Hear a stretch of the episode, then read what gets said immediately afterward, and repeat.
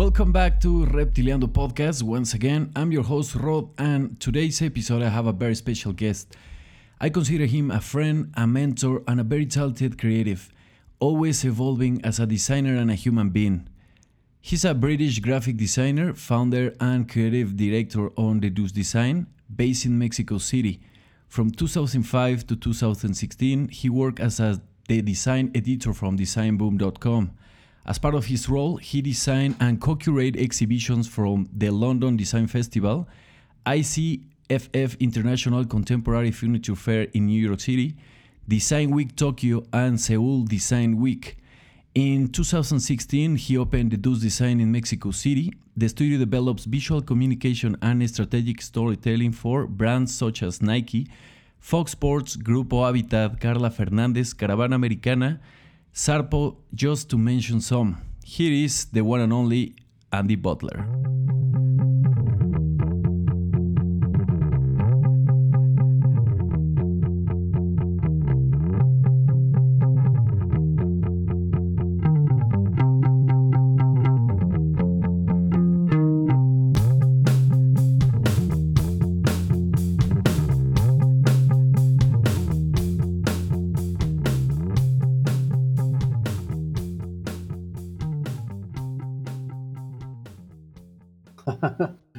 Yeah, good mate. Uh, it's quite the introduction. I know.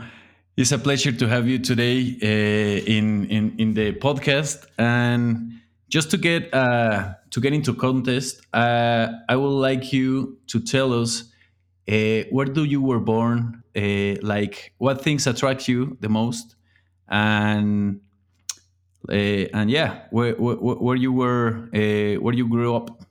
Okay, yeah, sure. Um, well, I grew up in a town called Oldham, which is Greater Manchester. It's about 20 minutes away from downtown Manchester, no? Um, and it's a place that is um, like a combination of like, you know, uh, terraced houses and like dense housing projects, and then a lot of countryside as well.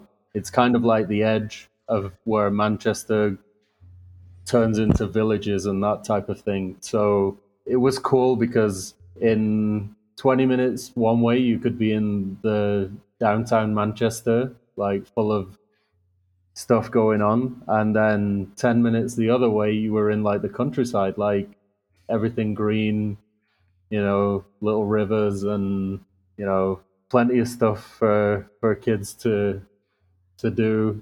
So I grew up there. I lived there till I was about let me think. I lived there till I was about 18 and um, yeah, just typical kind of, you know, life, I suppose, like nothing crazy. I got two brothers, a sister, uh, mom and dad. Um, you know, my grandparents, well, my two grandmothers live close by. Uh, got a bunch of cousins just hanging out, not doing anything really too exciting. Um, a lot of football, um, that type of thing. And then I guess probably the earliest memories of things related to design or whatever when I was living there would probably be through music and sport. No, so like my dad would take me to the record shops with him on the weekends when he was buying music and stuff like that, and that's kind of the thing that sticks in my head. Um, seeing all the different, you know, vinyl. Yeah, the albums. covers. Yeah. yeah, like I mean, it's kind of like an art gallery when you're a kid, right? You go in there and there's just like stacks of different images and you don't know what any of it is. And so for you, it's just images, right? You don't know who the bands are or anything. But at the same time, it's branding. Uh, now I realize that, you know, at the time I didn't. So that's probably like my first exposure to design work. And then another one would be the video store. Yeah, Blockbuster. Not blockbuster. No, they weren't really blockbuster there in England, um, or at least when I was a kid. it was like a little video store, and I pretty much worked my way through like everything that I was allowed to watch. You know, like I would get a video religiously on a Friday, and that was like my my thing. And then until we got Sky, that was like what my Fridays entailed as a as a little kid. Uh, watch that with my with my family, and then yeah, you actually you actually choose the the movie by the cover. Exactly. Yeah. So it's funny. Like I was thinking, like this one movie stuck in my head. I, it was like a sort of baseball comedy where the baseball had like a mohawk. Uh, I can't remember the name of the film, uh, but I think it's got like Charlie Sheen in it and and stuff like that. Like it was one of those typical like '90s Americana films.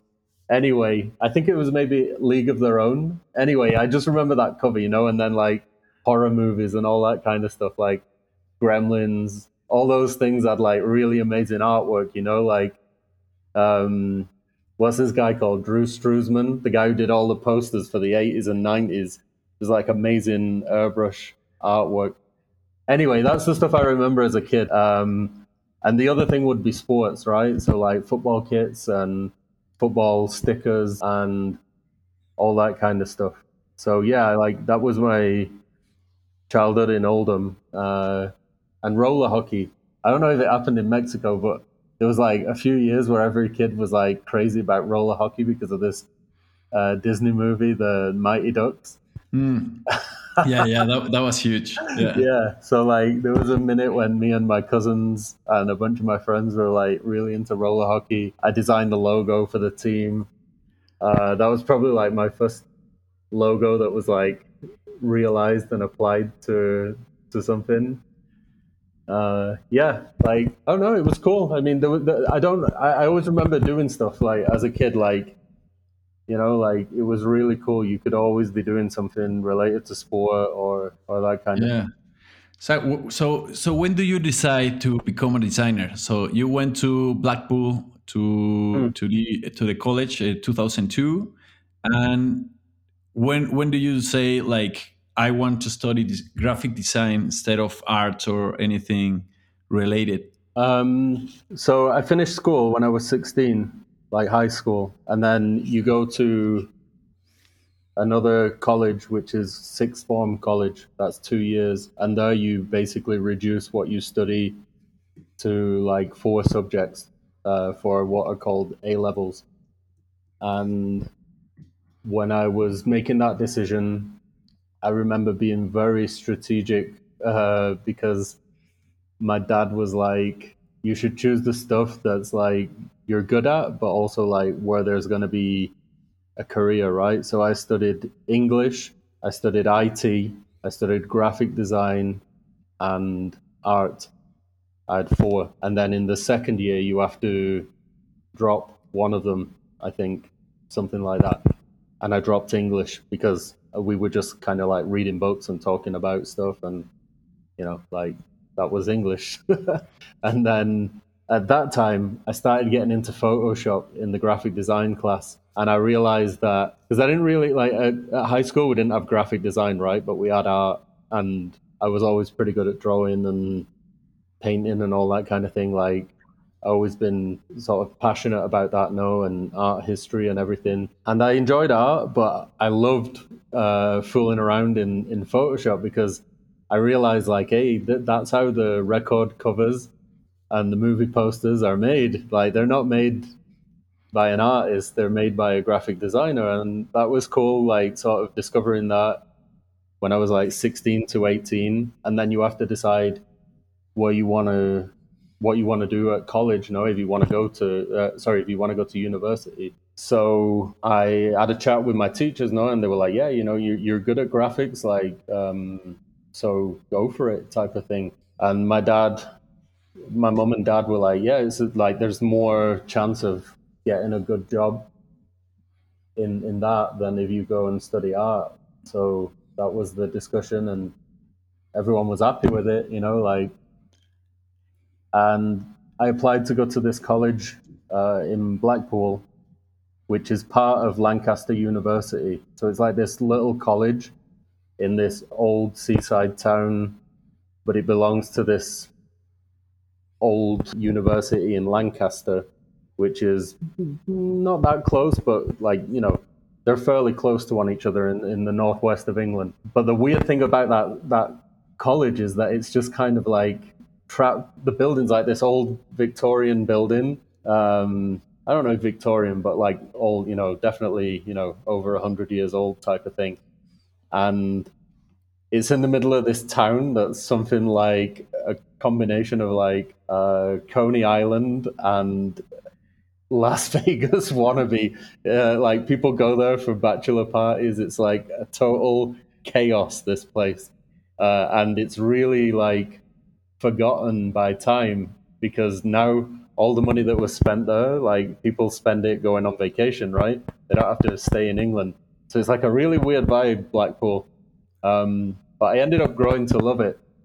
And at first, I wasn't sure about going to study there because it was like a bit weird for me, like coming from Manchester, going to study in Blackpool. Um, and then at the same time, my family were thinking to move to another place which is close to there, like in very, very close, like an hour away, which is um, on on the coast. So it seemed like the right place to go. I went there, studied graphics, and ended up loving it. You know, like met my best, like everyone. You know, you meet best mates at, at uni, and like I I learned so much there because like the teachers, like I didn't know anything about graphics. I just loved it. You know, like I didn't know anything at that point. Just like that, I liked, you know, fooling around in Photoshop, making record album, uh, like you know, covers for mixtapes and fake posters and fake magazine covers, all that kind yeah, of stuff. You, start to to explode your creativity in a way you can you you didn't know how to do it, right? So yeah. Uh, so after that, it's like you you didn't you did know about a design boom when you when you finished college. You already knew about design boom, or or it was a something that attracts you after that to start working with them? I remember perfectly how that happened. Uh, three years at university, you know, like the first year you're kind of like figuring everything out. Second year, you start to get like proper projects, like you know, design a brand identity for this, uh, design an editorial, like an editorial project, blah blah blah. No, uh, towards the end of the third year, you're finishing your your thesis and your you know final project and all that kind of thing and the cool thing about my course was that every year they take the third year to New York and you go to New York for a week and they take you to different design studios and you get to talk to like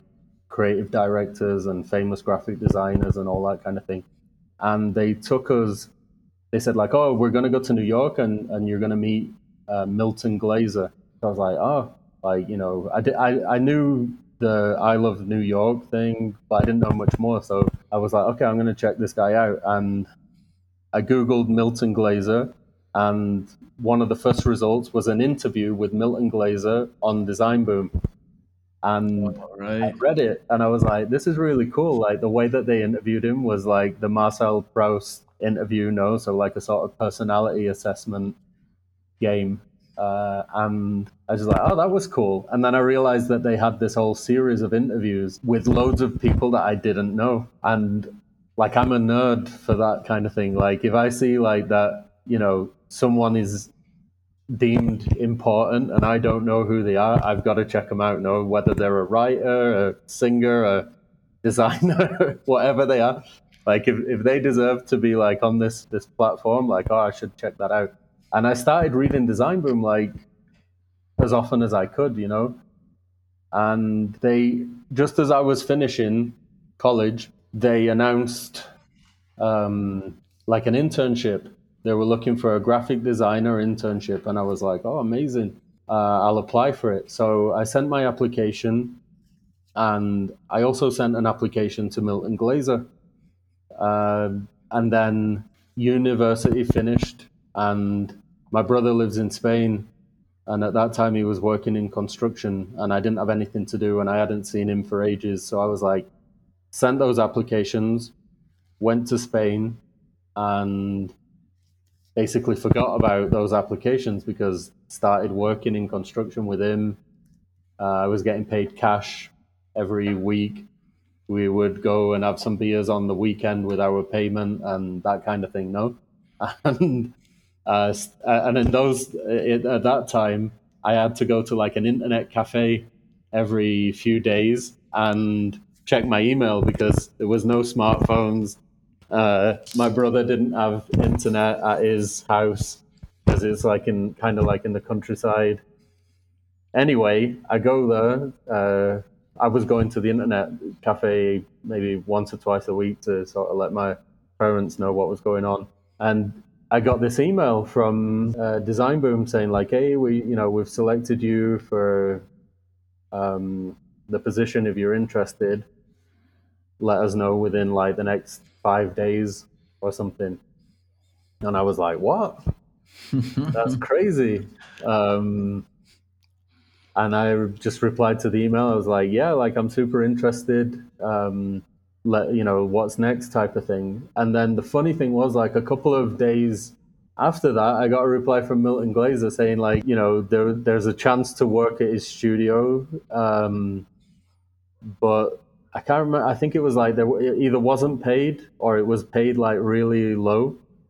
Um, and the design boom internship was paid like pretty good. Like I can't remember. It wasn't a ton of money, but it was enough to kind of survive and live in Milan and so I just I, I didn't have to think about it really because I was like I can't afford, like I don't have any money. So if I'm not getting paid and I'm working like I can't afford to live in New York. So I just like said you know maybe in the future I'll I'll I'll apply again but for now I'm going to take this job in this internship in Milan. I went back to England bought some clothes that didn't look like they were falling to pieces because I'd just been working. I've been to university and then I was working in construction, so like all my clothes looked like hell. So I just bought like a few things in in Manchester, packed a suitcase, and went to Milan. Well, that that experience also was uh, very interesting because you didn't only did a graphic design you did exhibition design, you did web design, you actually got to write, uh, do a ton of interviews uh, with uh, famous people like architects, uh, uh, art directors, graphic designers. So it was like a very a very big experience for you in in a way that explode in a very cultural way. Did you imagine that was going to happen, or did you imagine it was going to be only the the graphic design experience? No, I thought I would just be doing graphics. Uh, like, here's the funny thing: I thought Design Boom was probably like 20 people in a big fancy office, and like, you know, Milan is always like when you've never been to Milan, like you always think of like fashion and you know, uh, very flamboyant lifestyle of like Italian design and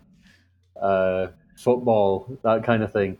And then I got there, I was like, okay, like it's different from I expect. Uh, it's more like industrial kind of thing. Um, and the design boom office was, you know, like an apartment converted into an office, pretty small. You're working directly with the the two owners, Massimo and Birgit, and a couple of other people. And yeah, like they they explained me like, you know, you're going to do a bit of everything and not just graphics. I mean, mainly graphics, but you're going to help with a bunch of stuff. Uh, are you okay with that? And I was like, yeah, totally fine with that. Uh, I was just happy to have a job working for a cool brand like Design Boom. No, like for me, it seemed really cool. I mean, I still think it is pretty cool. yeah, it um, is. And what happened? Yeah, so that was pretty much explained to me at day one, and I just embraced it, and I was like really excited about living in a foreign country. Uh, it was like getting a free master's degree in design, working with Birgit and Massimo.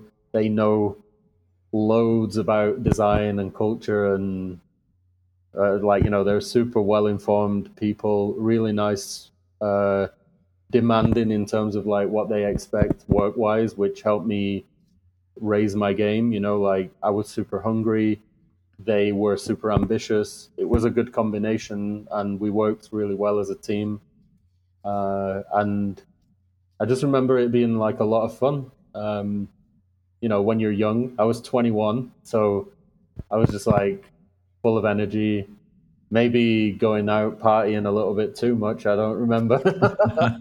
um, but yeah, like um, and and I think I always had in mind that I would work in London in a design office or something like that. You know, when I was at college.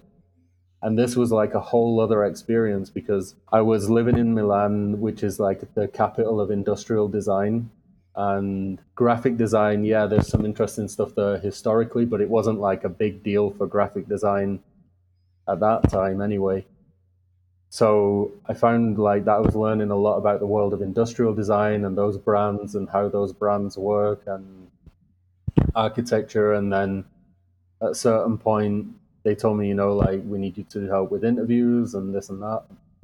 It was great. Like, I mean, I learned so much on that job, and you know, the company started to grow while I was there, and it was just fun. It was just like I didn't.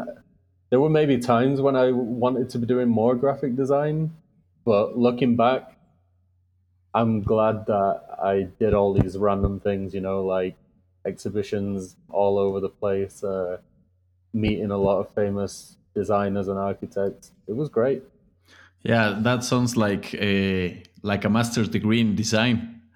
That was yeah, I was saying. Yeah. It was like, and and and the other thing is like, I finished my internship right after. I think my internship was like ten months or something. They asked me to stay. Um, I got a really good job offer from them. Like, so my first job with them was, you know, good wage and living in Milan yeah, no complaints. Like I, I, I had a good time there.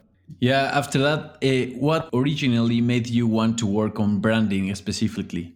Like uh, working sometime in identity design and visual design, and then go further and start uh, thinking about about branding and strategic. I think it was probably because of that experience working mm-hmm. at Design Boom because you're building a brand from the inside, no, together with the owners, and you, you start to understand like you're in house. So when you're in house, you understand like the workings of that company and how it communicates, and you start to kind of understand different pieces of the puzzle, not just graphic design. And that was very interesting for me because, like, don't get me wrong, I love graphic design but it's not the only thing I'm interested in. Like, yeah. and it's definitely not the most important thing on its own for a brand, you know? So that was where my interest in branding came because so at Design Boom, they would do like exhibitions that had to be branded. They would do competitions, those had to be branded. Uh, they would do books sometimes, they had to be branded, you know, like so you were always thinking like, how do we communicate? And I think that, um, yeah, communication, not just visuals, is what kind of got me into that world of like branding. Um, and then I just wanted to, at a certain point, work for other clients, you know, and do other things besides that. And that's when I started. I, I split my time. I became like half time design boom, half time on my own projects and slowly got to do a bit of both and and that's what I did um, you know like I met my ex-girlfriend in Milan and she's uh, Mexican and that's how I ended up coming to Mexico at a certain point like you know 10 years ago and the cool thing was that I could work for Design Boom because it was a website you know, like I, w- I was doing COVID life 10 years ago. Just back, uh, yeah. no, like, you know, we were talking about that before, no, about working from home. I, I was, I was working remotely 10 years ago and it was cool because like half of the time I was, well, probably like three quarters of the time I was in Mexico. The other quarter of the time I was in England. Um, I could move around freely and work for Design Boom from anywhere as long as I met my deadlines and kept publishing.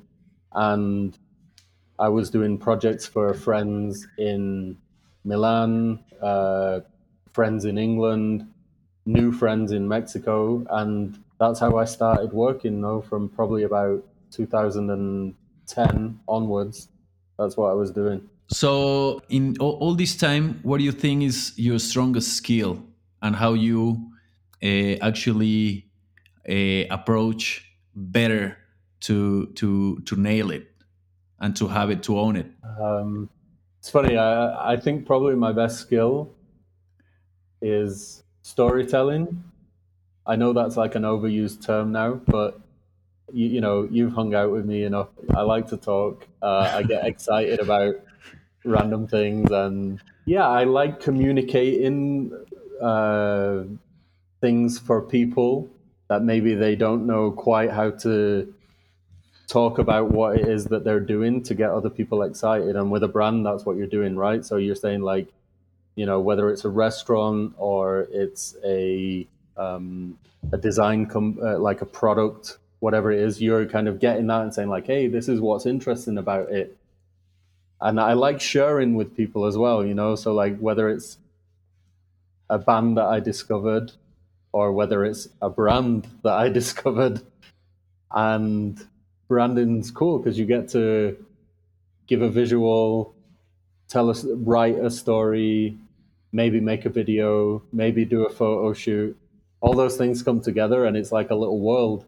And so you're building these little worlds that people buy into. You know, when you buy into, you know, when you buy your new laptop from Mac, you're you're deciding to spend extra money because of all the kind of um, enigma around the brand, right? Like not just that it's a, a nice laptop. Yes, that's that's. I think that's one of the things I actually got uh, working with you is that as a graphic designer, you you start becoming more like a, a problem solver, and you are more into communication than the look. Actually, the the, the visual identity is uh, very important, but but the thing is like you need actually to have a soul. That's the the branding, right? Mm-hmm. So so that's one of the things that uh, when you don't know it, you actually start like seeing the pretty things and the the, the the the things that look nice. But after all, you see the the soul of the real the real branding, and you understand why you become a, a graphic designer, and you start uh, getting more passionate about it. To say it, uh, what what what you think is one of the the projects or what kind of projects you enjoyed working on the most, or and why? Like which kind of projects? I like branding projects that are like 360 in the sense that someone comes to you with nothing but an idea and you start a conversation and then maybe a year later you've got a brand so that's happened a few times like like i love the work that we did for tamoa the um, native corn company here in mexico because yeah i mean you i got to learn so much in that project i mean it's hard to say a favorite project but I like project. I like any project where I'm learning and where I'm stimulated by the client's passion for what they do. No, so as long as the that's what because it's a day to day thing, right? You know, like building a brand isn't like, oh yeah, in two weeks here's your brand, see you later.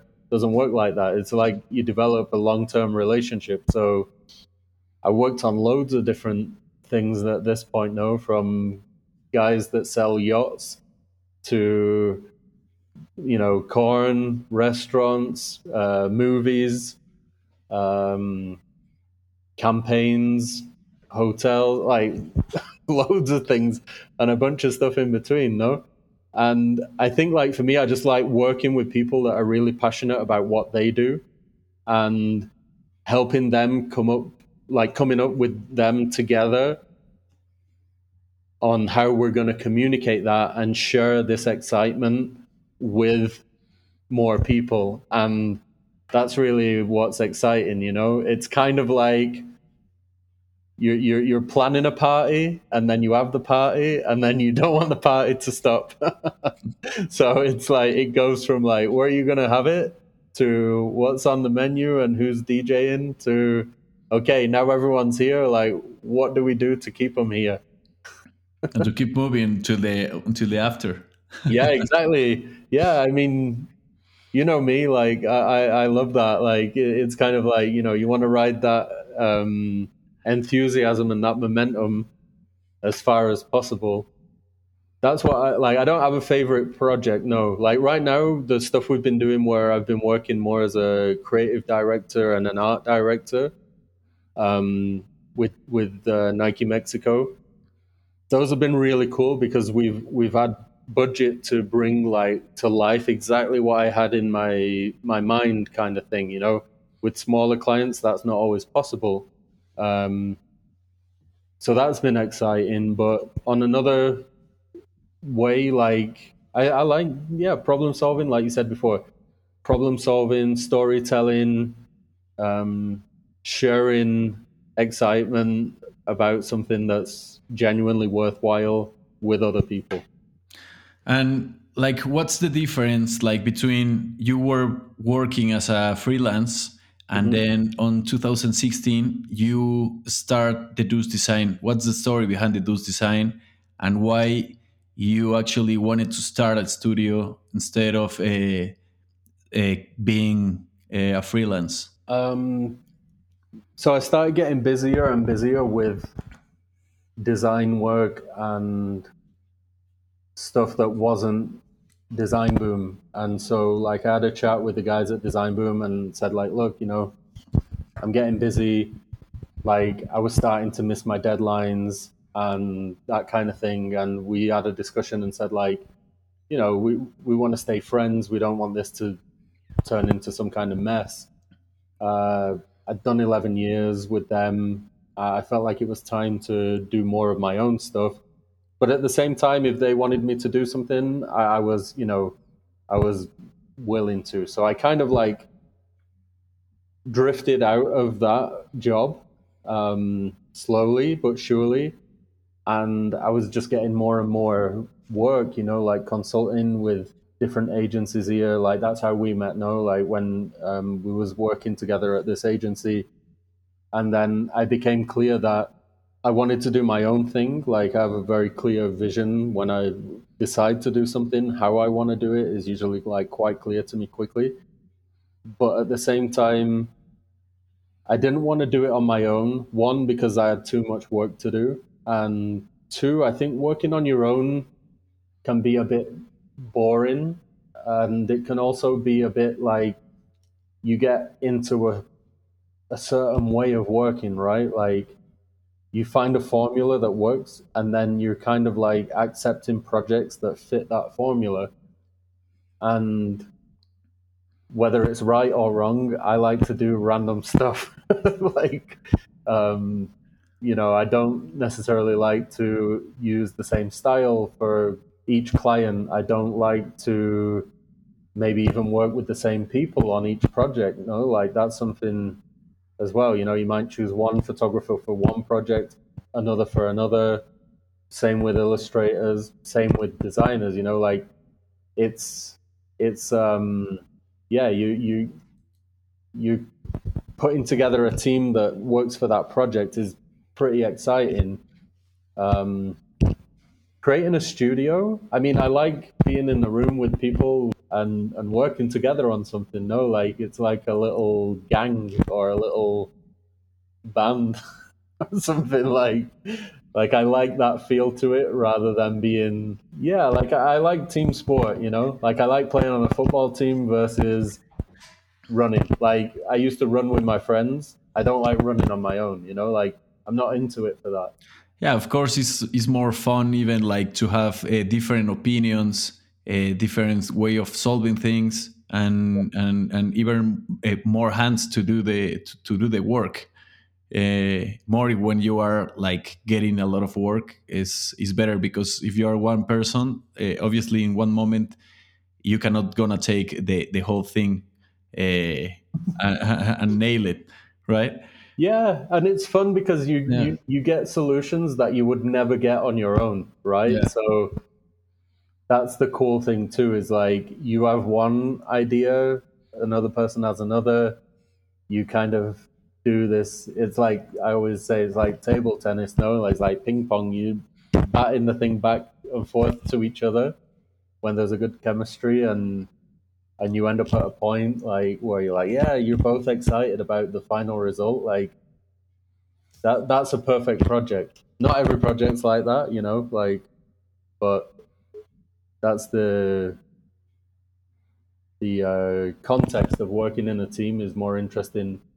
And and also I think it's uh, I remember being at an interview that Birgit from Designboom did with Vico uh, Vito Acconci, uh, and um, he's a Italian American artist, and he said something like a, conversation starts with three people. Um, so like you know, with three people, you're not going to always have like agreement. There's going to be like a tension there. I thought that was quite interesting because when you're two people, you know, and, and you've got the same tastes and the same, maybe a similar like background, you're gonna kind of go in the same path together, holding hands. And then when you've got that third person, they're gonna kind of pull you in different directions as a team. And I, I liked that kind of stuck in my head as well. Like, yeah, that started becoming uh, something interesting. Like, and it, it gives you a different idea of what you have, right? Mm-hmm. What do you will think uh, to start uh, to start a studio? What uh, which positions or elementary roles do you need to start? Because uh, like a design studio or a business, you you can you will like to do like design, but you will need a administration, project manager. So there's a bunch of stuff behind the work that probably the clients they don't think about it or the people don't see when they see the work but you actually need to build the structure of the studio to uh, to have like a well uh, fluid work right yeah i mean with that stuff i think you've got to be realistic and say you know most uh, unless it's a studio that's started by very experienced people with a clear mission and funding and that type of thing. Not many studios begin with like, you know, a full team. It's like you do a little bit of everything at the beginning. You know, you wear many hats. So usually, it's like your creative director, graphic designer, uh, administration, uh, human resources, all in one, and then you expand as it makes sense, right? Like you probably need more hands with certain things. So like, I don't know. I started hiring like a freelance accountant to do my accounting. And then I started getting too much design work. So it was like, oh, I need a graphic designer to help me. And then by the time you're three graphic designers, you probably looking to get, you know, a studio manager. It depends, you know, it depends like like there's a lot of information out there on how to do this and, and what's the best way. I think it comes down to your to following your your gut feeling and being totally honest with yourself. Like if you don't want to handle like the client uh, management side of things, then you probably need to partner up with someone that loves doing that, right? And and you focus on the work, and they focus on the client relationship. Um, if you don't like grinding out the applications, you're going to need a junior designer to to help you do that. Um, because it's all part and parcel of, of the, the reality of, of the job we do and you know with deduce i was happy to do a bunch of different things for a while and, and it's only like now in the fifth year that everything's very clearly delegated. No, like it took a while for everything to fall into place and plenty of mistakes over the way. You know, like people not happy with what they were doing, me probably working too much on things that I shouldn't have. Uh, blah blah blah. You know, like there's a ton of things that you you learn along the way, and you know, create, starting a design studio is about learning through doing. Doesn't matter how many books you read, how many podcasts you listen to, uh, how many people you talk to. Your situation is going to be pretty specific, and you just got to kind of get on with it and figure things out, and realize it's not going to be perfect straight away. You know, like everyone kind of looks at this crazy world of like Silicon Valley and Google Google offices with you know people working on beanbags in the coffee shop, and uh, you know what they don't realize is that they've got billionaires behind them backing them. Even the startups, you know, like someone launches an app, you find out like, oh yeah, that guy was like actually the head of development at some other big company before he did this. So obviously, there's a ton of money behind the the project. What you know, in the design world, what typically happens is that studios are born out of talent and demand for that talent. No, so sometimes and, and also what the person wants to do. You know, there's loads of amazing designers out there that never grow beyond one person or maybe two at the most. Uh, because they don't want to delegate, they don't want to oversee an operation. No, like like I said, I like being part of a team, and so that's why I, you know, and I also don't sort of see the projects we do as just me. But yeah, running a studio, like to give you a short, there's no short answer, mate. Like it's it's like there's, I mean, there's two there's two books by Unit Editions called Studio Culture. Oh yeah, yeah. I, I actually got got one. Uh, right uh, last year for for the Kickstarter. Okay, so that, there's that one. That's like the most up to date version that came out last year. Yeah, and there's one from like I don't know how old it is now. It's probably like the best part of ten years old. It's one of their first publications. That's worth finding if you can get it because you know I read that thing back to front like three times, and designers always complain about the same things. You know, it's about like creative tension between people wanting to do one thing and another, people wanting credit for things, um, not wanting to do all the boring shit like the financial stuff and, uh, you know, kind of production work.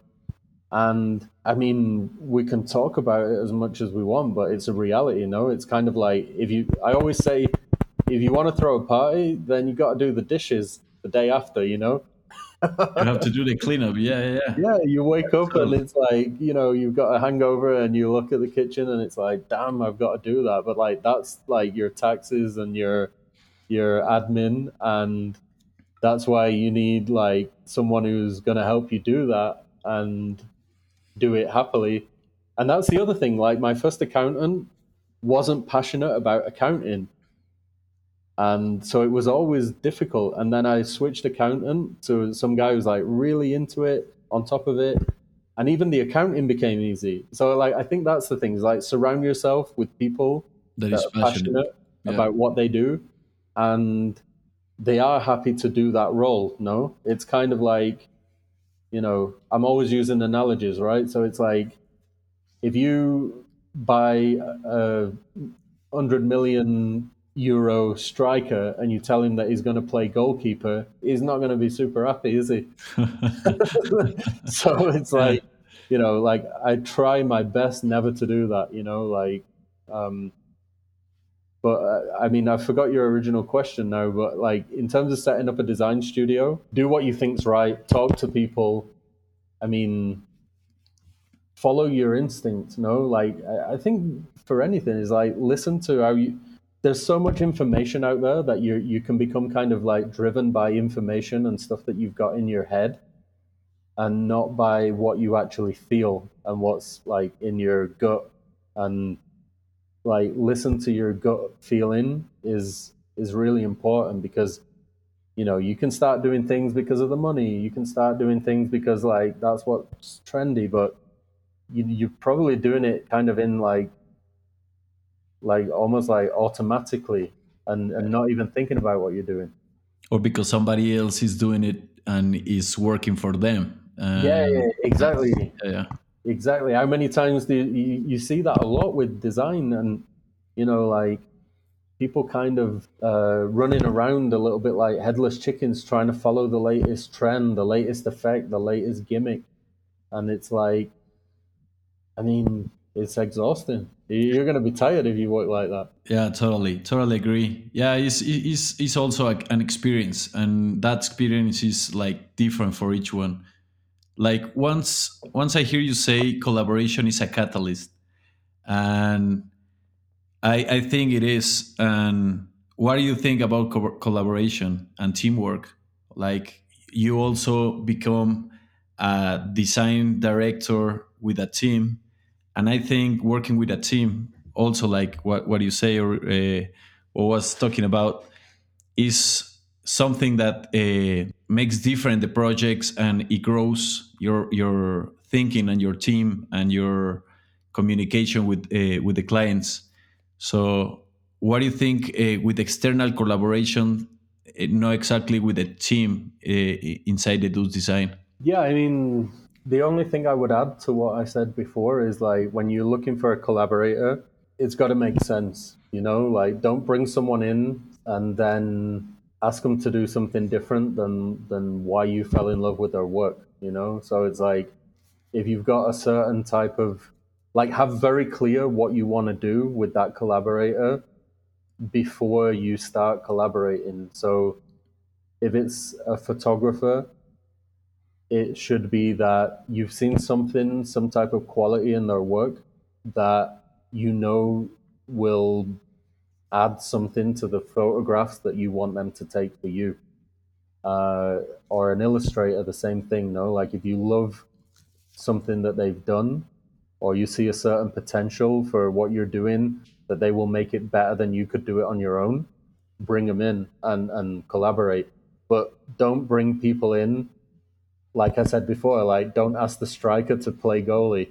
Yeah, yeah, yeah. You're going to end up in a nightmare situation because, uh, you know, no one like it's disrespectful more than anything. And then the other thing is just like learning to work with collaborators takes time too. You know, like learning how to communicate what you have in your head without actually making that and and showing them or putting your hands on their work.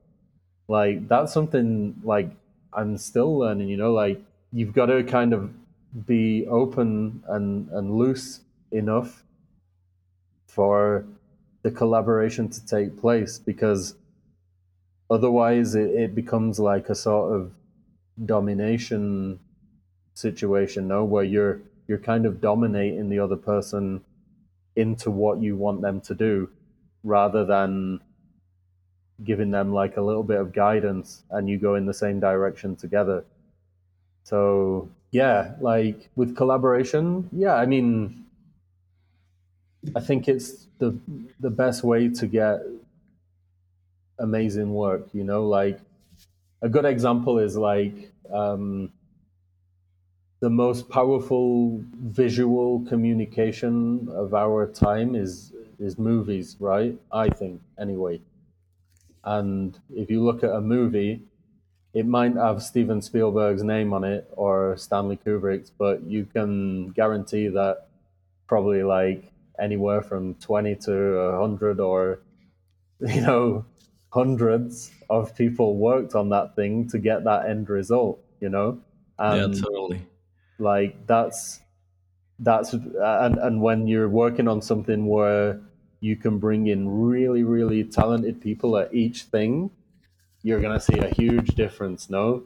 Uh, from trying to do something completely in house uh, or completely on your own.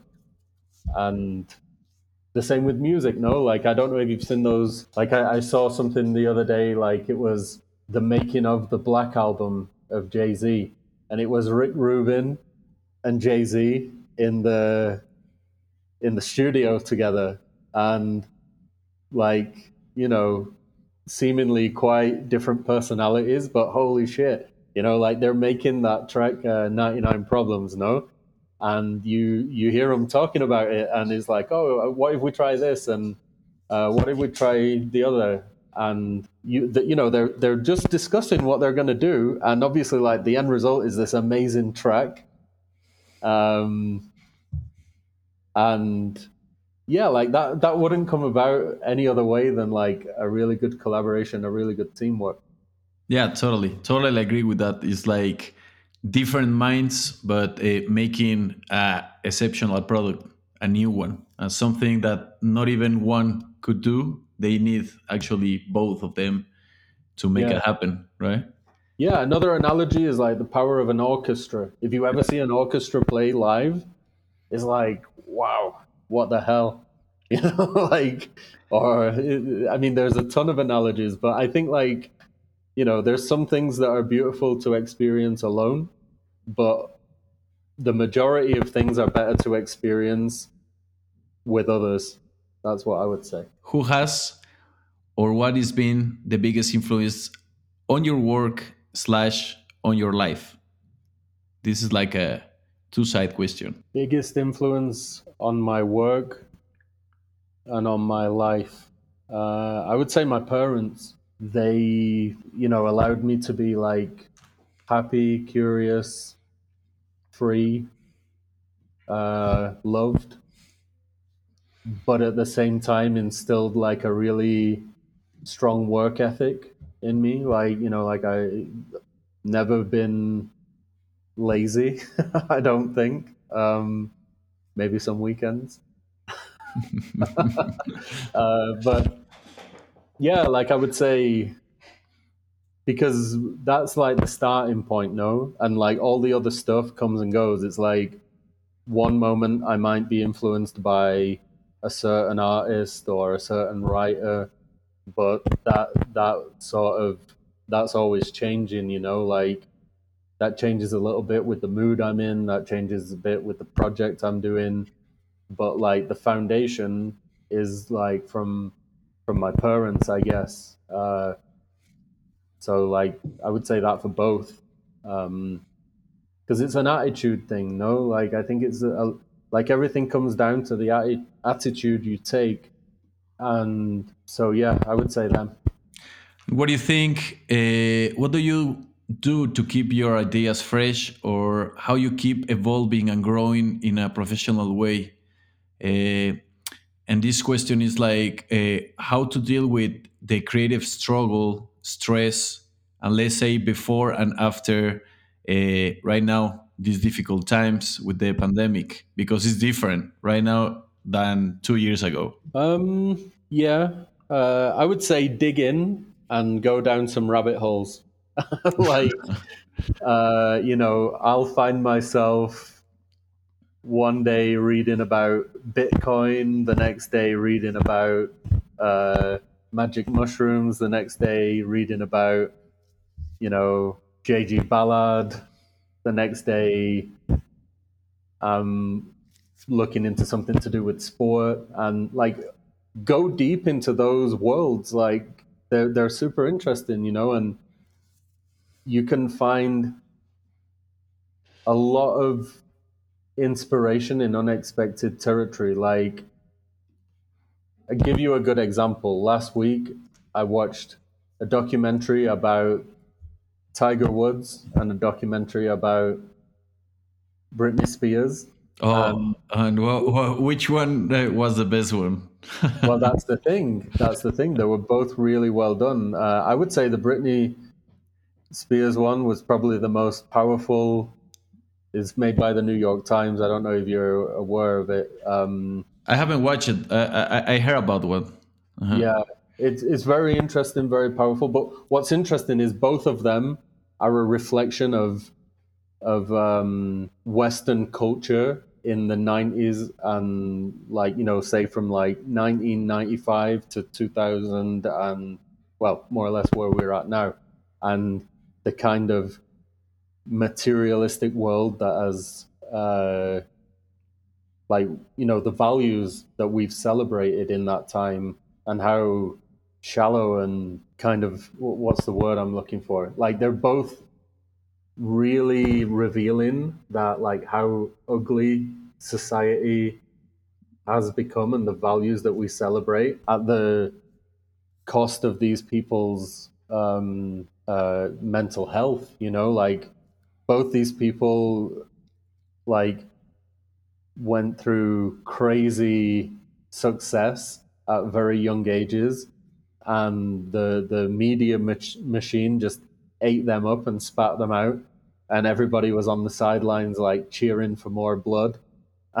Yeah yeah that's, that's day, crazy. Yeah, at the end of the day they're, they're you know they're, they're people just like me and you and and you know like nobody in the media machine had the balls to say, you know what, stop. Like, this has gone too far. It was like everybody jumped on the bandwagon, put the pedal to the floor, uh, until these people ended up in, uh, you know, mental health facilities or whatever. Uh, so the crazy thing is, is like that's the thing. Like that for me is super interesting because okay, that's the story of these celebrities, right? But then I start thinking like, how did they make that documentary? Like, yeah. you know, someone produced that, someone put that together, someone edited that, someone did the titles for that, someone told that story, and that was design, that was problem solving. Um, you know, go down those wormholes. Uh, and it's quite interesting, no? Like I just read this book of like collected interviews with J.G. Ballard, who's this British writer that wrote science fiction. And what's fascinating is like how many people his books influenced. Uh, and then you then you start googling those names and then you know like you don't have to like don't look at just what you do know so like if you're a graphic designer yeah you need to know like all the basics and all the kind of you know the sort of basic encyclopedia of graphic design. That's that's for sure. But you know go beyond that. Like like i just got really into photography the last year and photography's been all around me all the time right? But yeah I yeah. I, I, I see it all the time in, in in your post and you are very particularly in details well, the thing that's interesting, right, is like mm. photography's been all around me for ages. Like, I, I mean, I've got friends that are photographers. Um, you need to know a bit about the history of photography and everything if you're working in our industry, right? But I didn't know a lot. I, I didn't know a lot of technical stuff, and I didn't know a lot of like all the sort of cooler, more more like lesser known photographers. Um, and it's like a whole world. It's like this massive ocean of images and amazing minds and like you know people that were experimenting with technology. It's it's just like you can get lost. I, I could like I still don't know anything about jazz. I still don't know anything about classical music. I don't know anything about you know um, you know, like there's so many genres and things that you can get into. There's no reason to kind of get bogged. Like, like for example, someone said to me like, "Oh, I saw you started taking portraits of people," and I was like, "Yeah," and I was like, and they were like, "Why?" I was like, "Well, I just kind of got bored of what I was doing before, so." Now, like when I see an interesting person, and most of them people that I see on a daily basis, like walk into the office, right? So I'll just be like, hey, do you mind if I take your picture? They're like, what for? I'm like, well, you know, I'm just kind of, uh, I'm a photographer now. And they're like, oh, okay.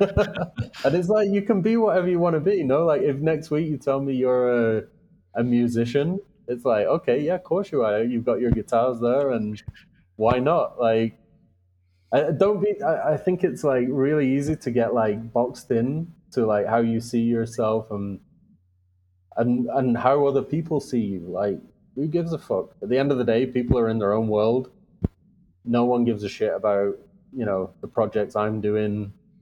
Really, everyone's in their own world. So like, don't care too much. Just have fun. Before you know it, You know, you'll be old and wishing that you'd done all that stuff.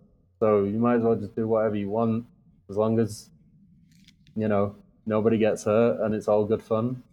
Yeah, I, I like that. It's like no, because you are a graphic designer, you you only have to do graphic design. You can you can you can do a bunch of stuff, and probably that that will give you more to add on your work. Of course, yeah. Like I mean, also like you don't want to be those people that you go for a beer and it's like talking about like work. Yeah, like I mean, maybe a bit. Don't get me wrong. Like you know, yeah.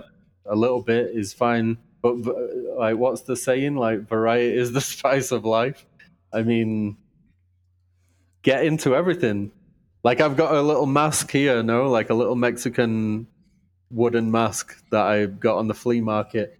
It's like I would love to know more about like where do the different masks come from and like you know all the all the artisans that are involved in making them and like there's loads of shit to get into like if you're bored, get into something else. Like change the channel. Totally, totally agree. Talking about Mexico, is you've been uh, quite some time right now in Mexico City, yeah. living there, and as you say before, you know Condesa better than anybody. So, what what do you think uh, Mexico City gives you back uh, from your background, living in Milan, living in different uh, countries and also England. So, what do you think right now about Mexico and what do you love about that? El desmadre. it's a mess. It's a big mess, and and that's kind of like that's what I love, and that's what I hate. You know, yeah. and yeah, and yeah.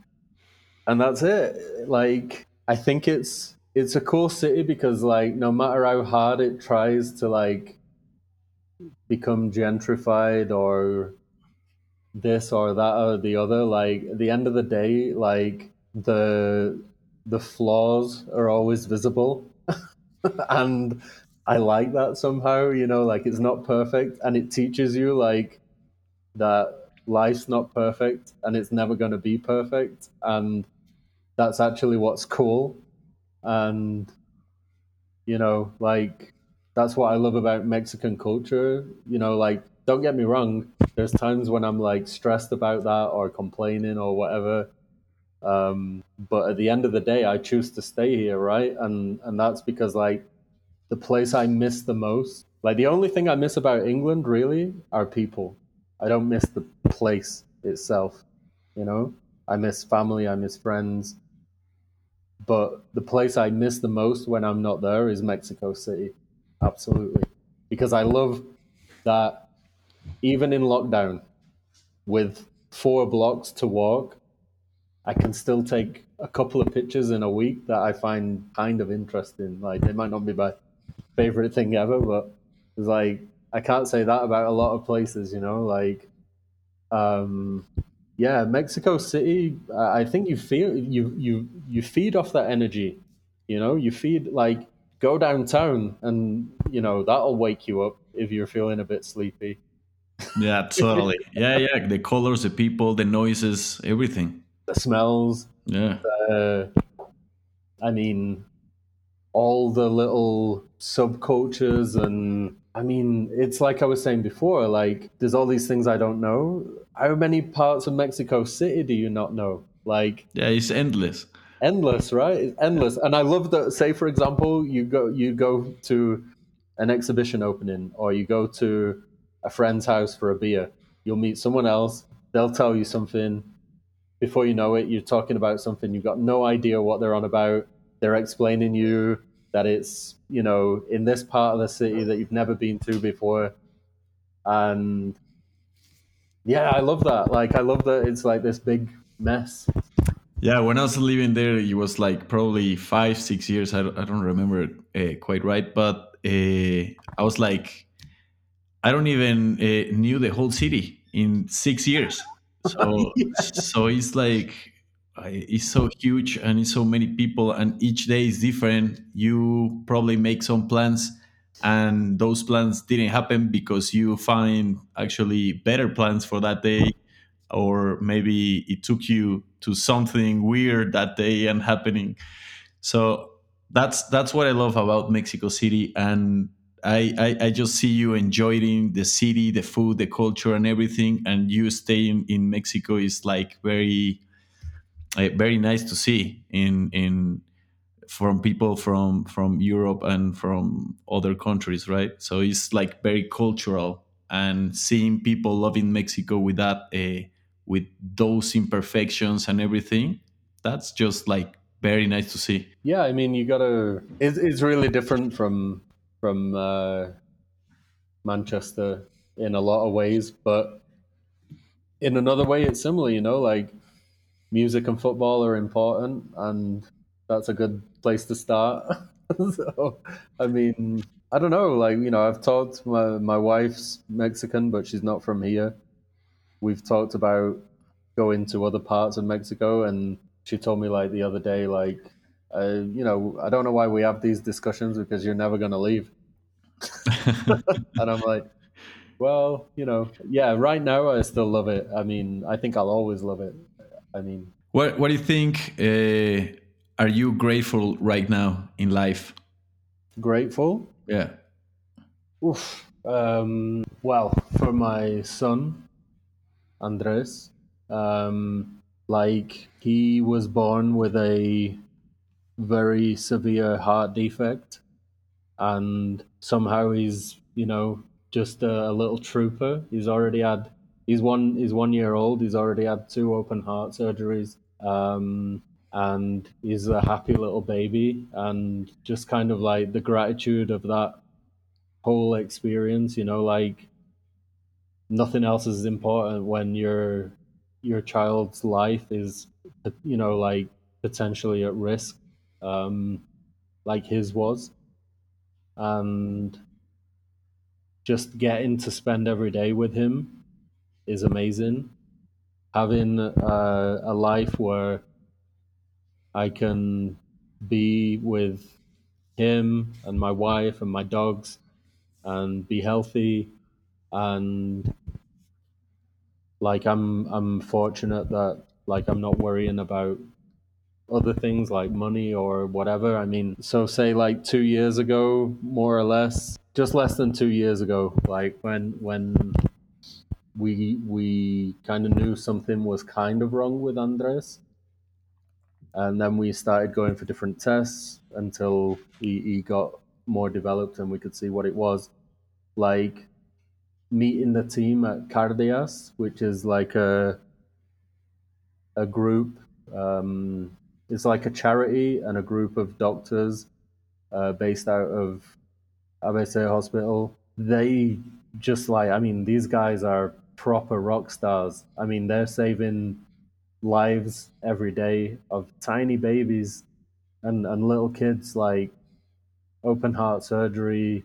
That's some that's some like uh that's some serious stress no? Like yeah totally. you know, like meeting that that team and their dedication and and their optimism and their positivity and and just kind of you know spending so much time in the hospital with with people like that and meeting other families that have gone through what we've gone through or unfortunately lost their children and like it's like another another world completely and and it puts everything into perspective right like no longer uh you know do you care about like the nuances of some design project. yeah, you stop you stop uh, complaining about things that don't really actually matter. You know? Yeah, yeah, yeah. Changed me completely. Changed yeah. me like like I feel like not only gratitude but just kind of you know there's one becoming a parent like that's a, a life-changing experience for everyone that goes through it in different ways, right? And you know, like that's amazing and that's magical. And then at the same time, like this kind of constant, like this life um, changing condition that our son was born with. He's got half a heart, right? So all his life he's going to have challenges because of that. And the the sort of double combination of that of like accepting that and at the same time being mega excited about being a parent it's really it's a weird one but it's like that's the the biggest thing i'm grateful for and yeah like gratitude that's come from that. Yeah like it changed changed my life completely. Like there's there's before and after. Totally. Yeah no i'm happy to to hear you say that, that andres is very well right now and mm-hmm. i just like i can't wait to meet him this little yeah yeah. You'll meet him and you'll, you'll be having a kick about yeah. Soon i'm sure and the last thing I would like to know is that if you live uh, by any rule uh, stick in your head, or like if you had a like uh, your motto. Mm, no, I don't like to be attached to any kind of mantra or something because I feel like, like I was saying before, it's like super limiting. No, I think yeah. I think there's a bunch of principles that I stick to that I try to follow as best I can, not always successfully. But like it would be try not to have uh, a pre-existing attitude like about whatever the situation is. No, so like it's like that idea of like, oh, you're going to this meeting and you're expecting it to be bad. It's probably going to be bad. Yeah, like or like you have an attitude because like you kind of manifest the reality from your vibes no that you put into the thing. So you can change it. Yeah like i mean it's something that lance always says like don't don't have an attitude. Like that's one thing. Like i'm trying with that you know? There's days i wake up and i'm grumpy or whatever. Maybe i didn't sleep enough. Uh i mean I, i'm definitely not perfect like um and then the other one would be like do no harm like don't do harm to to to people or things um remember that like whatever the situation like people are more important than things. So you know whether it's work and someone maybe does something that you're not happy with or you know whether it's a friend or family does something that you're not happy with like you know life's bigger than that one thing you know uh, or like it's amazing the stupid shit that people can get like angry and, and mad about when it's not really that important, you know? Yeah, yeah, yeah, totally. And this is a very good piece of advice and, and way of living life, you know? Well, mate, thank you. Thank you for taking your time. It, it was like a pleasure to talk to you after uh, a bunch of time. Like yeah. we, we didn't talk about uh, about a couple years. Yeah. And thank you so much. I really uh, enjoy talking to you today. And I have you all the time in my mind because I, I actually learn a bunch of stuff from you, not even only on design.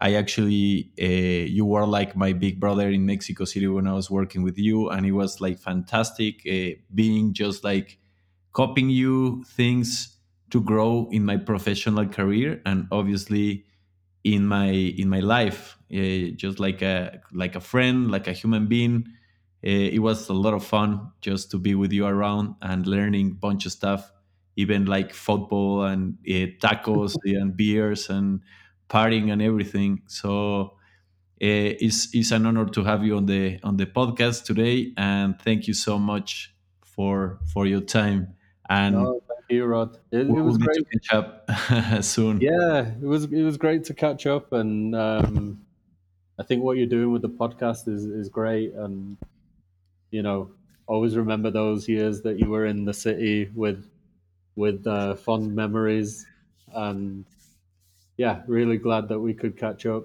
Uh, let's uh, let's talk again sometime. No? Yeah, for sure. I will leave uh, the link of uh, Andy's work is the Design, and in Twitter, Facebook, Instagram is at the Deuce Design. So you can catch up there. I will leave all the reference that we talk about uh, even the baseball movie art cover. You mentioned it. I will look for it and I will put it on the Reptiliando website.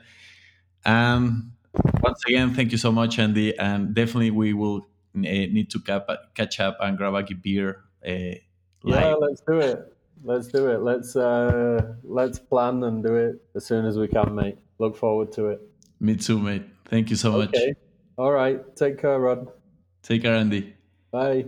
Bueno, primero que nada, muchísimas gracias a Andy. Te mando, te mando un fuerte abrazo. Andy, Andrés, Ale, eh, Nico, Potty, eh, a todo el crew de The Deuce Design.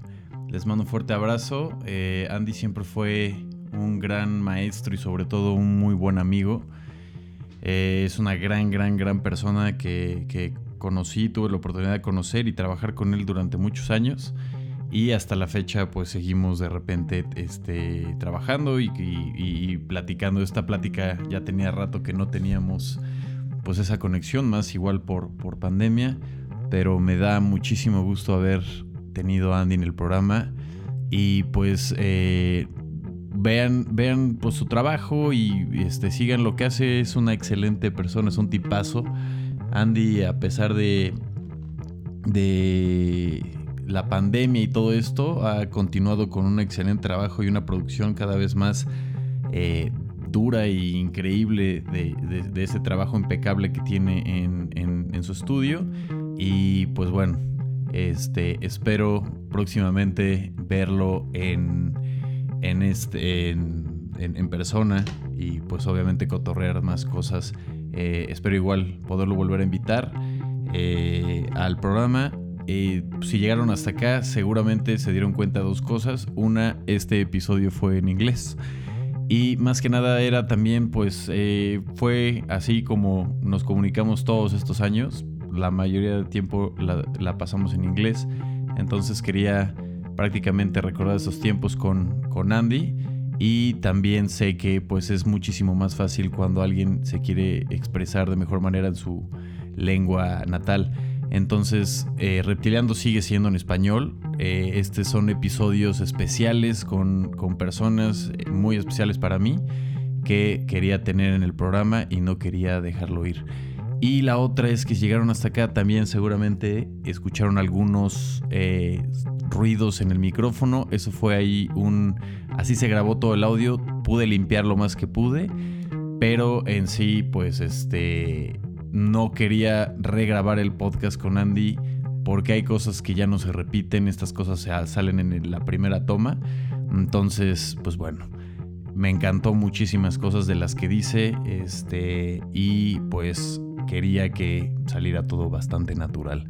Entonces, pues bueno, tendrán que disculpar esta parte. Obviamente, Reptiliando hace lo mejor que puede y eh, los espero en la próxima. Muchísimas gracias por escuchar este episodio. Gracias Andy, les mando un abrazo, que estén bien. Yo soy Rod, bye bye.